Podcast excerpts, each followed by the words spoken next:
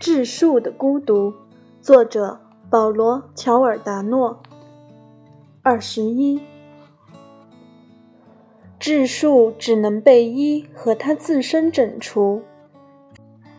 在自然数的无穷序列中，它们处于自己的位置上，和其他所有数字一样，被前后两个数字挤着。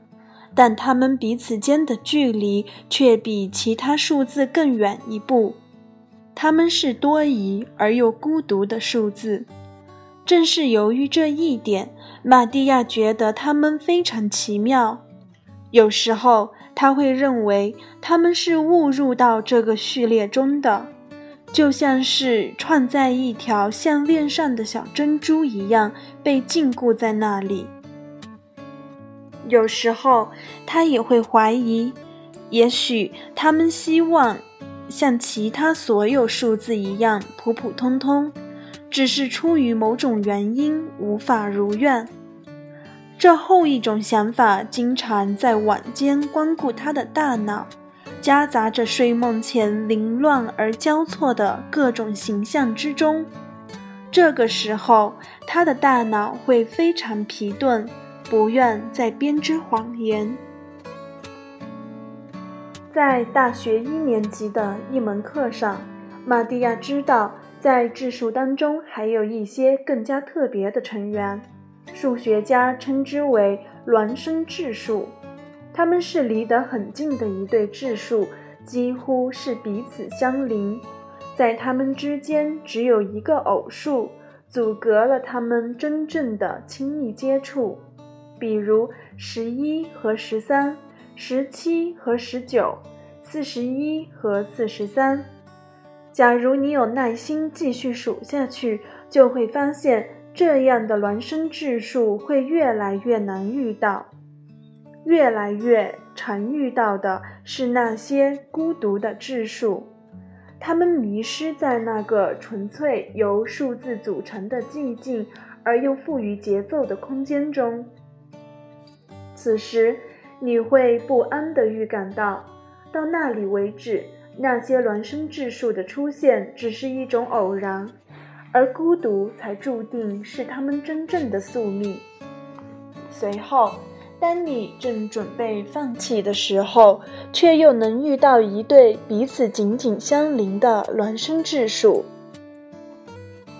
因此，数学家们有一个共同的信念。那就是要尽可能的数下去，早晚会遇到一对孪生质数。虽然没人知道他们会在哪里出现，但迟早会被发现。玛蒂亚认为，他和爱丽丝就是这样一对孪生质数，孤独而失落。虽然接近，但不能真正触到对方。这个想法，他从来没对爱丽丝说起过。每当他想要对爱丽丝坦白这件事的时候，手上薄薄的一层汗液就会蒸发得一干二净，让他整整十分钟不能触及任何话题。冬日里的一天，玛蒂亚在爱丽丝家度过了一个下午以后，回到家中，整个下午。他都在没完没了地更换电视频道，他根本没有注意电视里说了些什么或演了些什么，因为爱丽丝的右脚架在了客厅的茶几上，侵入了他的视野，像一条蛇的脑袋一样从他左边伸了过来。爱丽丝用一种催眠的节奏伸缩着脚趾。这种重复动作让他的胃里产生出一种坚硬而又不安的感觉。他尽量把目光投向最远处，为的是让视野中的东西不发生任何变化。回到家，他从活页夹中取出一沓干净的稿纸，这沓稿纸的厚度足以让笔尖在上面轻轻滑动。而又不至于刮到坚硬的桌面。他用双手把这沓纸的边缘弄整齐，先是上下，再是两侧。接着，他从放在写字台上的自来水笔中挑出了一支墨水最多的，拔下笔帽套在笔的另一端，以免丢失。然后他开始在这张纸的正中央位置写了起来。这个位置是他不用计算函数就能找到的。二七六零八八九九六六六四九，他盖上笔帽，把笔架在纸的边缘上。两兆七千六百零八亿八千九百九十六万六千六百四十九，他大声读着这个数字，随后他又小声读了一遍。像是要把这个绕口令读得熟练一点，他决定把这个数归为己有。他敢肯定，在这个世界上，乃至在这个世界的整个历史上，绝没有第二个人曾停下脚步来注意这个数字。或许到那时为止，也没有第二个人能把这个数字写在纸上，并且大声地朗读。他迟疑了片刻，在那串数字下面隔了两行，又写下了二七六零八八九九六六六五幺。这是爱丽丝的数字，他想，在他的脑海中，这个数字呈现出爱丽丝那只脚的青黑色，那是在电视机蓝色亮光的映衬下形成的轮廓。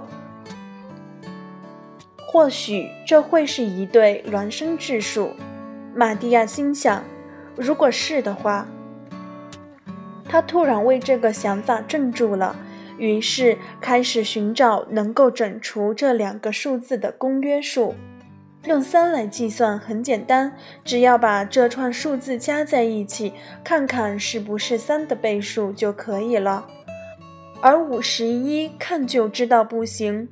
好像有一种方法可以计算出七是不是公约数，但是满蒂亚不记得了，因此他开始用数式来计算。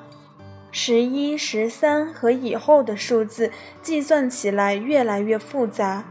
当他算到三十七的时候，困意第一次向他袭来，手里的笔滑落到了纸上。算到四十七的时候，他停住了手。在爱丽丝家时，充斥在他胃里的那种搅动感已不复存在，消失在他的肌肉里，就像气味消失在空气中一样，使他再也觉察不到了。他的房间里只有他自己和一大堆凌乱的稿纸，上面写满了没有意义的除数。时钟已经指向凌晨三点一刻了。玛蒂亚又拿起第一张纸，看到在正中间写着那两个数字，感到自己像个傻瓜。他把纸撕成两半，然后又从中间撕了一次，直到纸的边缘能像刀刃一样。从他左手无名指指尖的下面划过。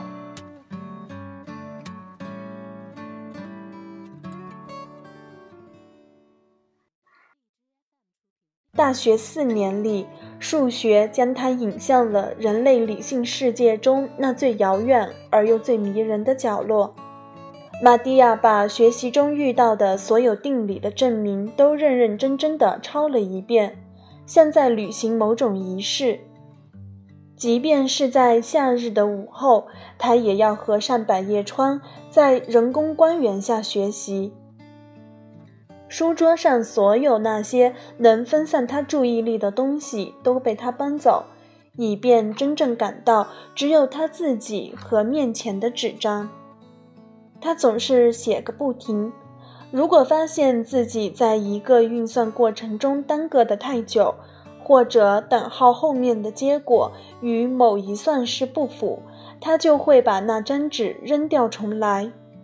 当他在那些纸上写满符号、字母和数字，最后在纸的下端写上因此得正几个字时，瞬时间感到自己把世界的一个小角落收拾平当了。于是他会靠在椅背上，双手交叉地伸展一下，努力不让两手分开。然而慢慢的，他感到自己与这张纸的这些符号失去了联系。即使这些符号刚刚从他手腕的运动中流淌出来，这时候他会觉得它们离自己很近，被封冻在一个他无法进入的地方。他的头隐秘在房间的黑暗中，那些阴郁繁杂的思绪又重新涌入他的大脑。这种情况下，玛蒂亚往往会找一本书。随便翻开一页，开始研读。负分析、摄影几何与张量计算都未曾削减马蒂亚最初对质数的热情。马蒂亚喜欢计算，从一开始，顺着复杂的级数运算下去。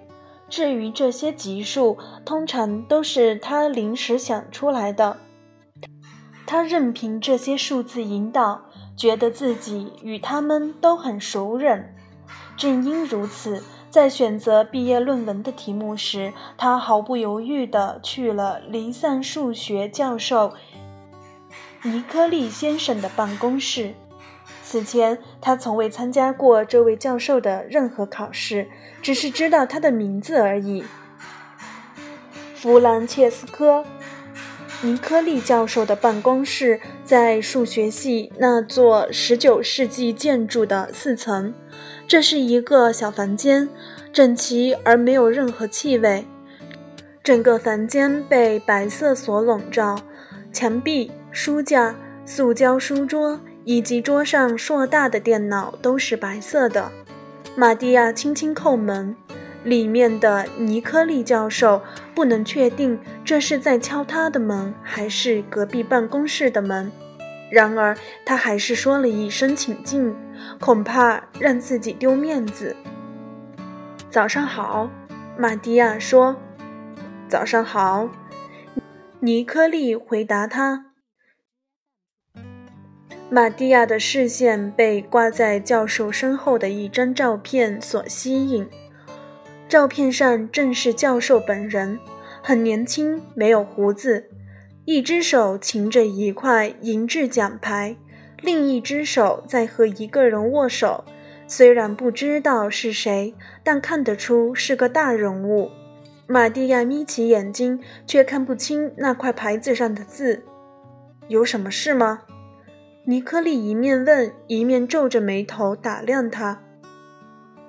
我想写一篇关于黎曼 zeta 函数零点分布的毕业论文。玛蒂亚说着，把目光投向了教授的右肩，那里散落着一些头皮屑，就像一小片点缀着繁星的夜空。尼科利做了个鬼脸，近乎于嘲笑。请原谅，你是哪位呀？他说道。话语间毫不掩饰嘲讽的语气，他把双手置于脑后，仿佛想开心一下。我叫马蒂亚·巴洛西诺，我通过了所有的考试，希望在年内毕业。你带成绩册了吗？马蒂亚点点头。他把双肩背包卸下来，蹲在地上，在包里翻着。尼科利伸手去接成绩册，但玛蒂亚更希望将它放在书桌的边缘。几个月以来，尼科利教授为了看清楚东西，不得不拉远东西与眼睛的距离。他的视线迅速扫过那一连串的三十分和三十分加嘉奖。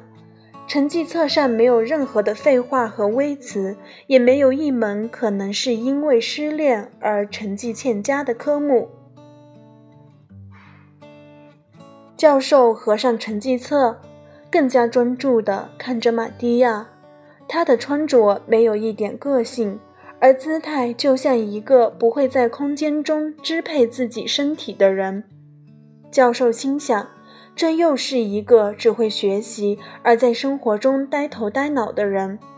这种人只要一迈出大学为他们画好的圈圈，就会成为一个十足的废物。教授暗自思忖：“你不觉得该由我来为你建议论文的主题吗？”教授慢条斯理地问。玛蒂亚耸耸肩，他黑色的眼睛沿着书桌的棱角从右看到左。我对质数感兴趣，想研究黎曼 zeta 函数。他重申道。尼科利叹了一口气，然后站起身，站到白色橱柜的前面，用食指划过那些书的书名，同时发出有节奏的鼻息声。他拿出一沓打印的资料，这些资料的一个角上钉着订书钉。好啊，教授说着，把资料递给玛蒂亚。你把这篇文章中的数据重新计算一遍之后，再来找我吧。全部数据。玛蒂亚接过那沓纸，连标题也没看，就塞进了靠在腿边的书包里。书包敞开着，很松软。他含混地道了声谢，走出办公室，反手关上了门。尼科利回到桌前坐下，琢磨着晚饭的时候怎么向太太抱怨这桩意外的新麻烦。本期节目就更新到这里。如果你喜欢我的声音，欢迎订阅我的播客，对我的节目打赏。感谢您的收听，咱们下期节目再见。